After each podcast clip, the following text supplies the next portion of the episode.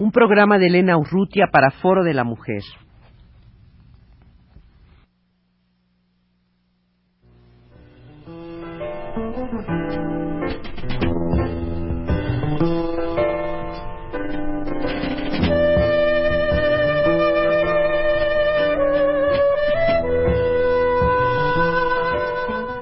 Foro de la Mujer.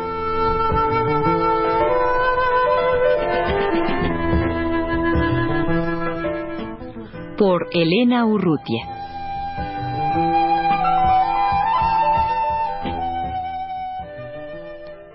Doy ahora lectura a la segunda parte del texto titulado La mujer, el amor y el poder de Hannah Olson, tomado del informe del gobierno sueco Prostitución, descripción, análisis, medidas sugeridas, escrito en 1981, traducido al inglés por Gunilla Molloy y traducido al español por mí.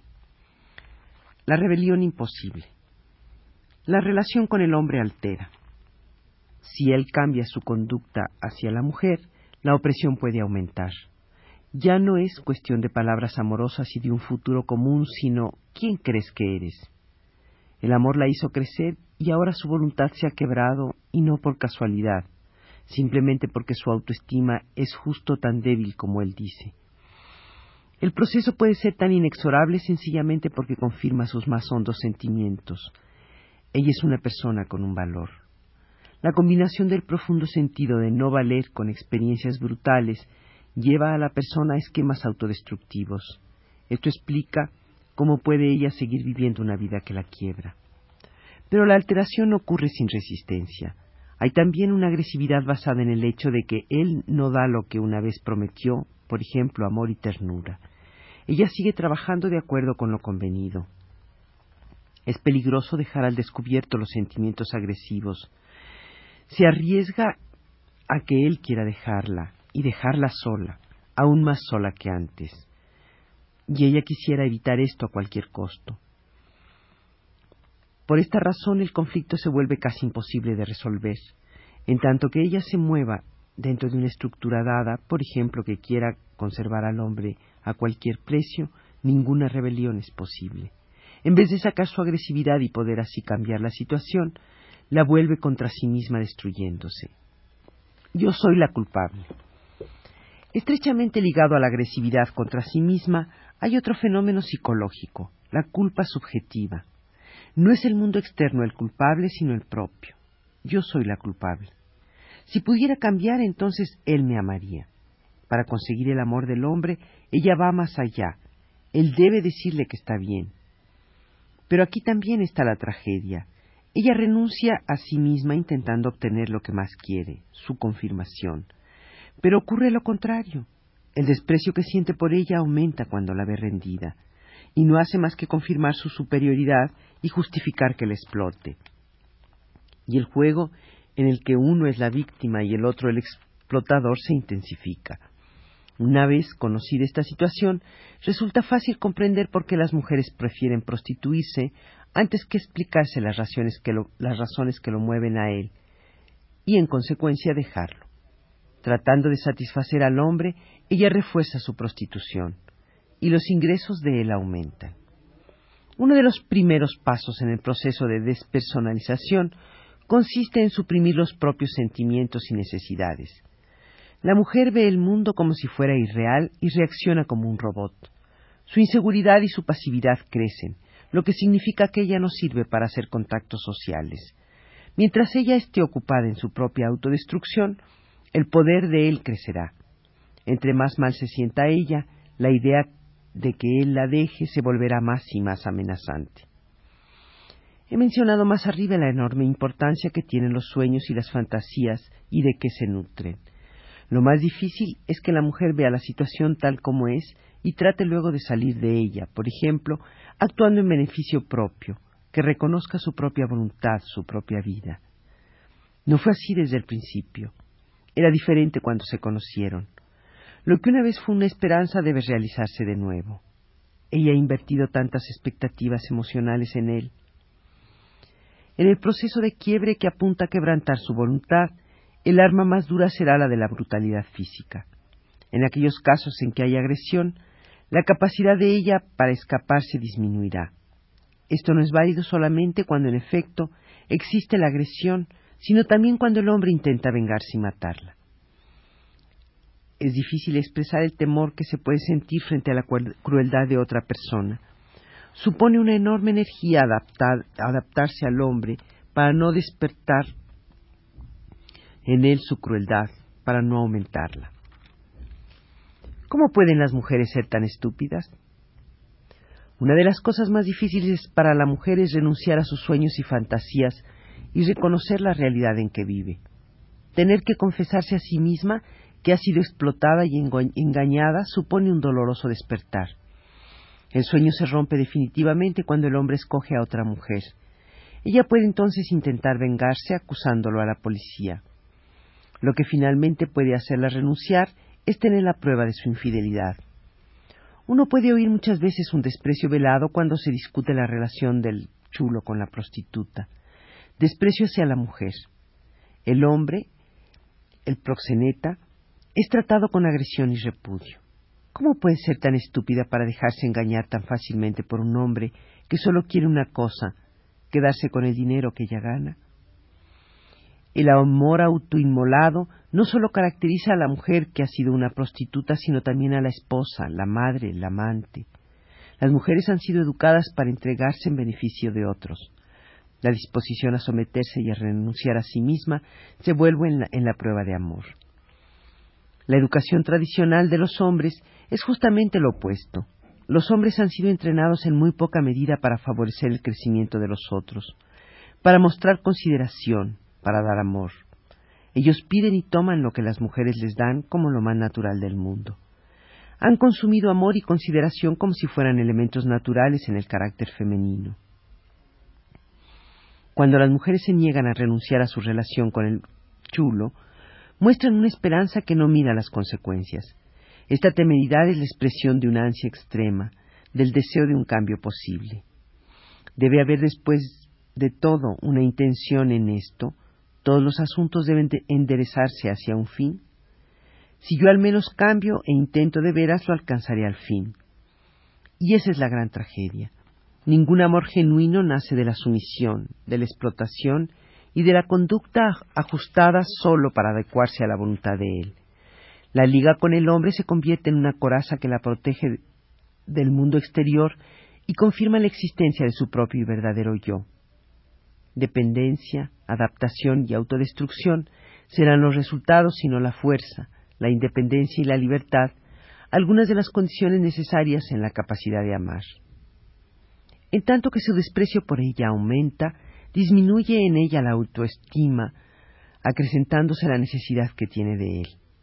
El descubrimiento doloroso de cómo eran verdaderamente las cosas consiste precisamente en que él nunca vio lo que ella le dio, nunca vio ni aceptó abiertamente lo que ella le trajo como un regalo precioso.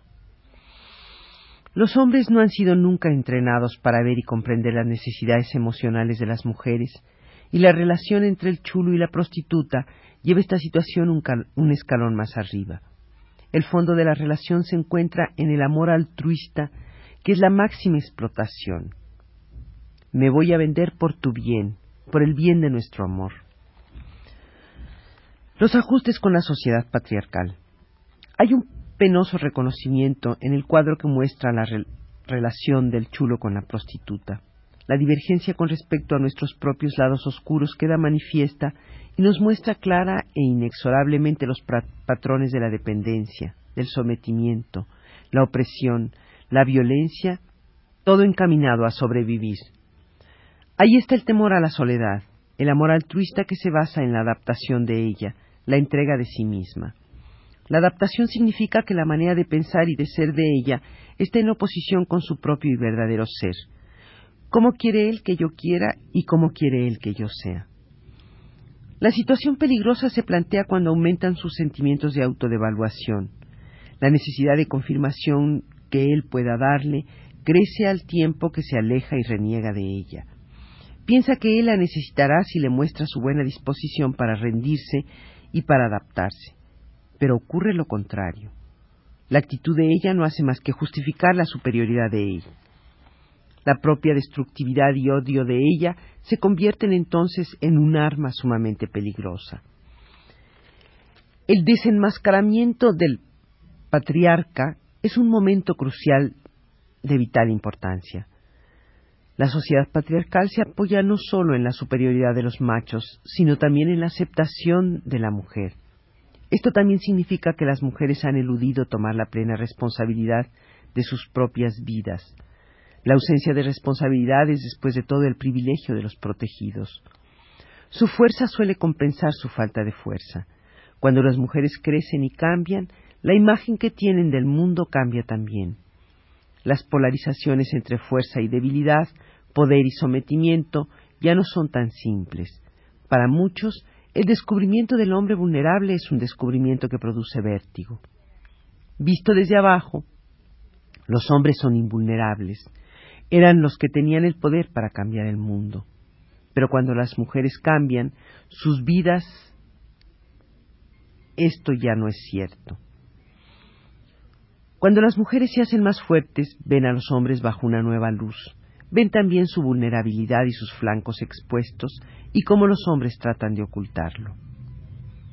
Hay ahora el riesgo de que la caída sea violenta, de que él se convierta en un miserable después de haber sido el príncipe. Cuando la mujer idealiza al hombre, pone en él sus propias expectativas en la vida.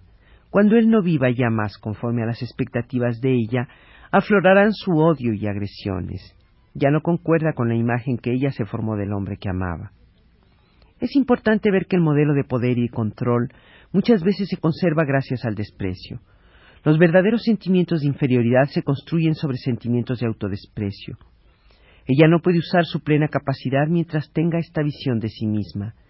El deseo de aparentar fuerza e independencia, pero al mismo tiempo albergar un sentimiento interno de insignificancia y falta de poder, constituye un conflicto común a muchas mujeres. Ellas obtienen una falsa fuerza y ocultan cuidadosamente cualquier aspecto que sea débil y vulnerable, liquidando de ese modo sus posibilidades de cambio. La sumisión al poder está directamente ligada a sus propios sentimientos de inferioridad.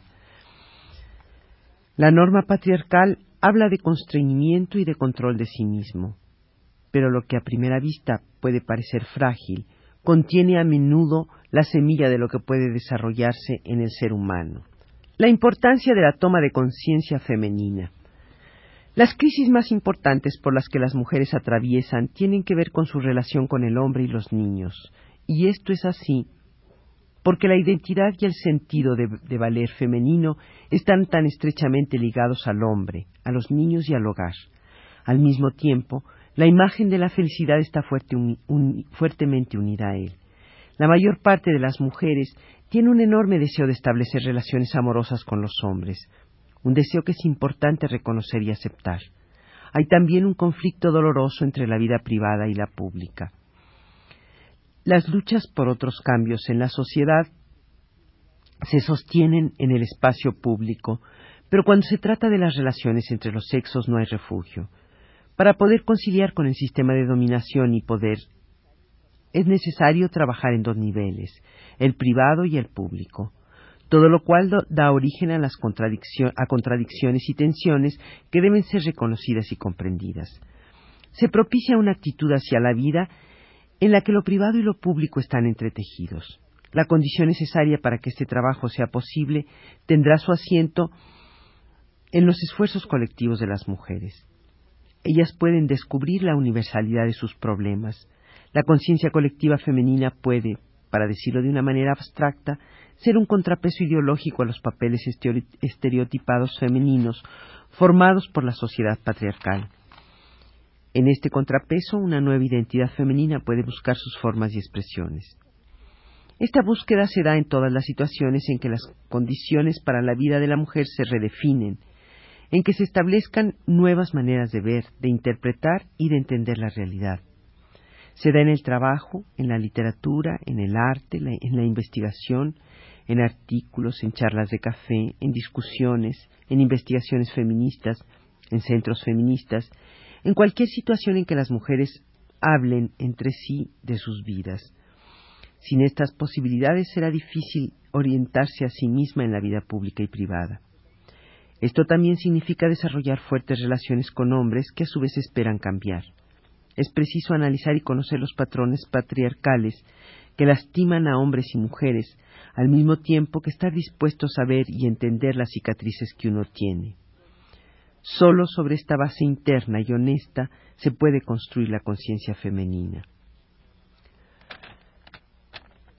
Fin de la segunda parte y última del texto La mujer, el amor y el poder de Hannah Olson.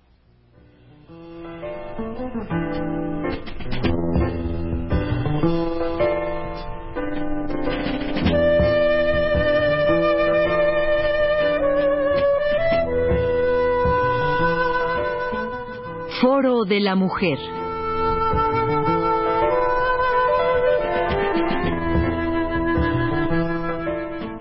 Por Elena Urrutia.